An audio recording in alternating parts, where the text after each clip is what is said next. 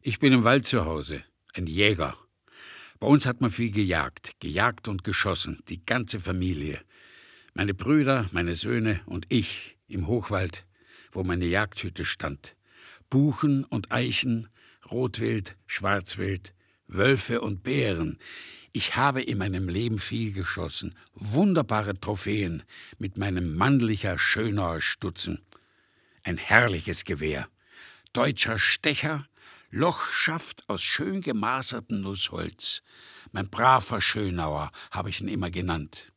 Mein erstes Gewehr bekam ich mit drei Jahren. Kein Spielzeug, sondern einen Tescheng. Mit dem erlegte ich Vögel und anderes Kropfzeug.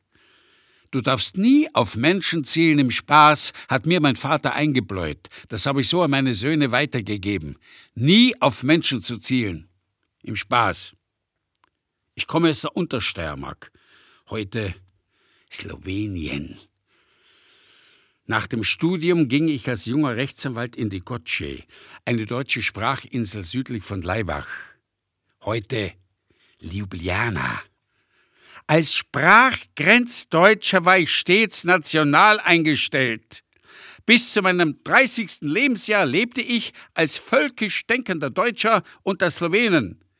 Die ganze Zeit tobte zwischen Deutschen und Slowenen ein erbitterter Kampf um die Sprache und um das Volkstum. Die Slowenen wollten uns verdrängen, wir mussten uns zur Wehr setzen. Eine Folge dieses Kampfes war, dass wir unser Deutschtum stets hochhielten. Lange bevor der Nationalsozialismus auftauchte.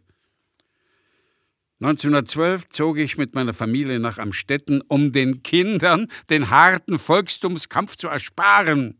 Aber einen Gesinnungswandel, einen sogenannten Formwechsel kannten wir nicht.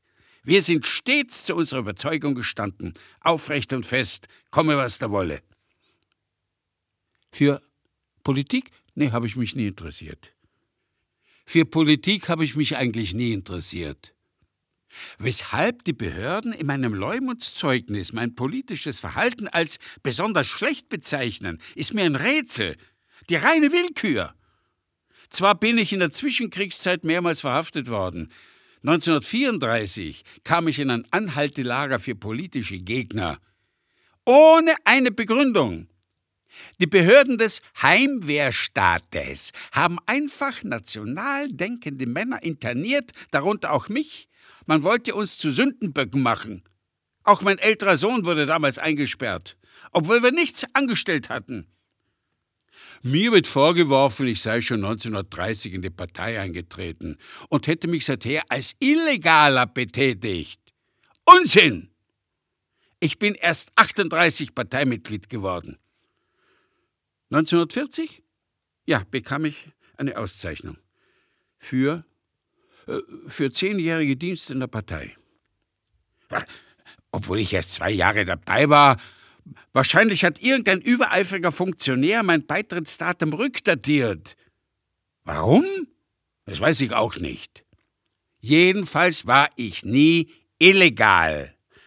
Konnte ich mir gar nicht erlauben. Ich war Rechtsanwalt und hatte den Ruf zu verlieren. Rechtsanwalt und begeisterter Jäger. Die Politik hat mich nie interessiert, die Jagd, das war meine Leidenschaft. Am liebsten bin ich im Wald, alleine, ohne Menschen, nur mit den Tieren und mit meinem Schönauer Stutzen.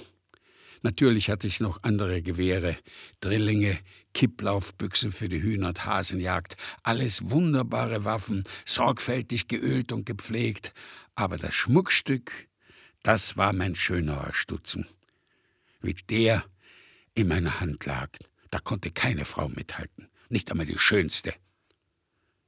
Ich habe nie einer Gliederung der Partei angehört und keinerlei Funktionen ausgeübt.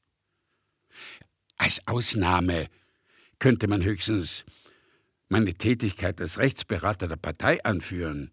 Ich war Kreisrechtsamtsleiter aber meine Tätigkeit war ausschließlich sozial. Mit der Parteiführung hatte ich nichts zu tun. Von den sogenannten Großkopferten hielt ich mich immer fern. Wenn ich nicht zum Jagen oder Fischen ging, spielte ich im Gasthaus Karten mit den einfachen Leuten. Auch meine Tätigkeit als Kreisgruppenführer des Rechtswahrerbundes war rein sozial. Ich leistete Hinterbliebenen von Rechtswaren juristischen Beistand. Das habe ich ausreichend getan, ohne etwas zu verlangen, aus reinem Idealismus. Aus diesem Grund wurde ich auch wegen meiner Beratertätigkeit für Mitglieder der SS zum SS-Untersturmführer ernannt aber mit meiner inneren Einstellung hatte diese Ernennung nichts zu tun. Als Kreisrechtsamtsleiter war es meine Aufgabe, bedürftigen Volksgenossen zu helfen. Es kamen aber auch Leute zu mir, die nicht in der Partei waren. Sozialdemokraten, Kommunisten, sogar Juden. Einmal kam ein Jude zu mir, ein reicher Häute- und Fellhändler, mit sehr viel Geld, dessen Frau man nicht weglassen wollte. Ich bin mit der Frau zum Landrat gegangen und habe erreicht, dass sie eine Ausreisebewilligung bekam. Durch mein energisches Auftreten. An Arisierungen habe ich mich nie bereichert. Dass die über meinen Schreibtisch gingen, das war normal, weil ich immer nur das Recht im Auge hatte. Die Arisierungen mussten schließlich anständig abgewickelt werden. Dafür habe ich gesorgt. Ich habe auch ein, zweimal in der Woche in meiner Kanzlei eine Gratis-Sprechstunde für bedürftige Volksangehörige abgehalten. Es kamen auch Leute zu mir, die Angehörige im KZ hatten. Sie beklagten sich, dass sie keine Nachricht bekämen. Ich habe mich mit der Lagerleitung in Verbindung gesetzt. Ich habe Krach gemacht. Ich habe geschrieben, was die sich eigentlich einbilden, so mit den Leuten umzugehen, so ungefähr in dem Sinn. Wie diese Leute hießen? Kann ich nicht mehr sagen. Mir fallen manchmal die Namen der nächsten Verwandten nicht mehr ein. Infolge des Hungers und der Haftbedingungen hat mein Gedächtnis so gelitten, dass ich oft nicht mal mehr den Namen meiner besten Freunde nennen kann. Geht aber nicht nur mir so, auch den anderen, die eingesperrt wurden.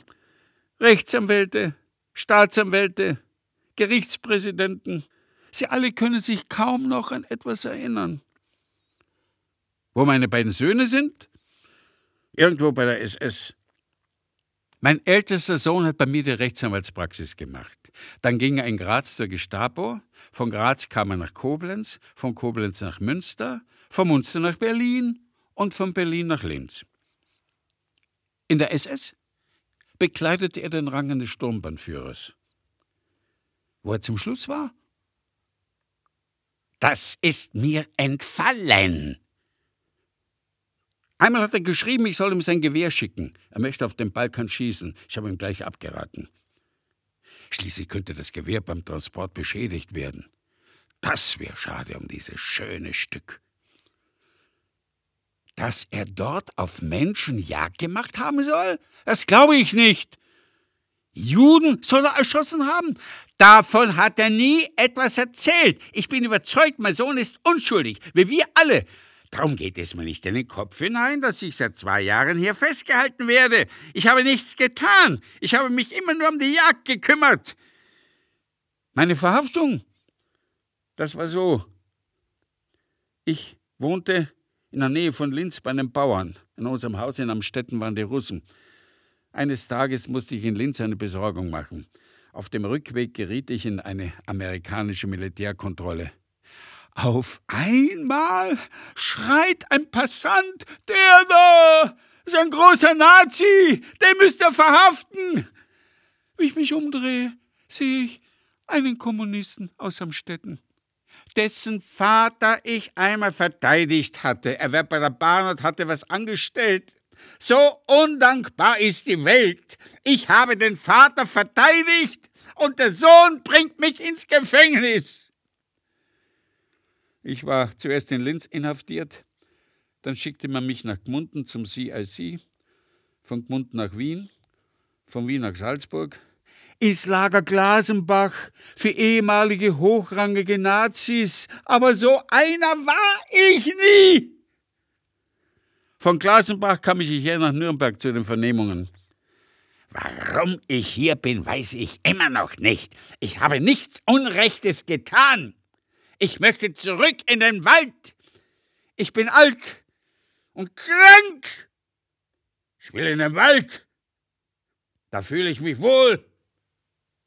Der Autor dieses Textes schreibt uns, Sie haben richtig gelesen, bei dem Mann handelt es sich um einen innig geliebten Großvater, der mich zeitweise aufgezogen hat. Ganze Textpassagen sind ziemlich originalgetreu aus dem Nürnberger Vernehmungsprotokoll, wo er übrigens nicht vor Gericht gestellt wurde. Dafür war er zu unbedeutend. 1947 ist er freigekommen. Er ist im Alter noch oft in der Natur gewesen und in den Wäldern herumgestreift, oft mit mir, woran ich die schönsten Erinnerungen habe. 1960 ist er gestorben, im Delirium. Er war schwer zuckerkrank und hat viel getrunken. Keine gesunde Mischung.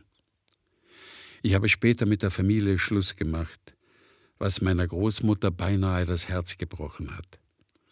Ich war schon Student in Wien, als sie starb. Auf dem Totenbett äußerte sie den Wunsch, mich noch einmal zu sehen. Ich eilte nach Amstetten, aber ich kam schon zu spät. Mein Onkel empfing mich mit dem Satz, sie ist gestorben wie eine deutsche Frau. In der Familie hatte sich nichts geändert. Martin Pollack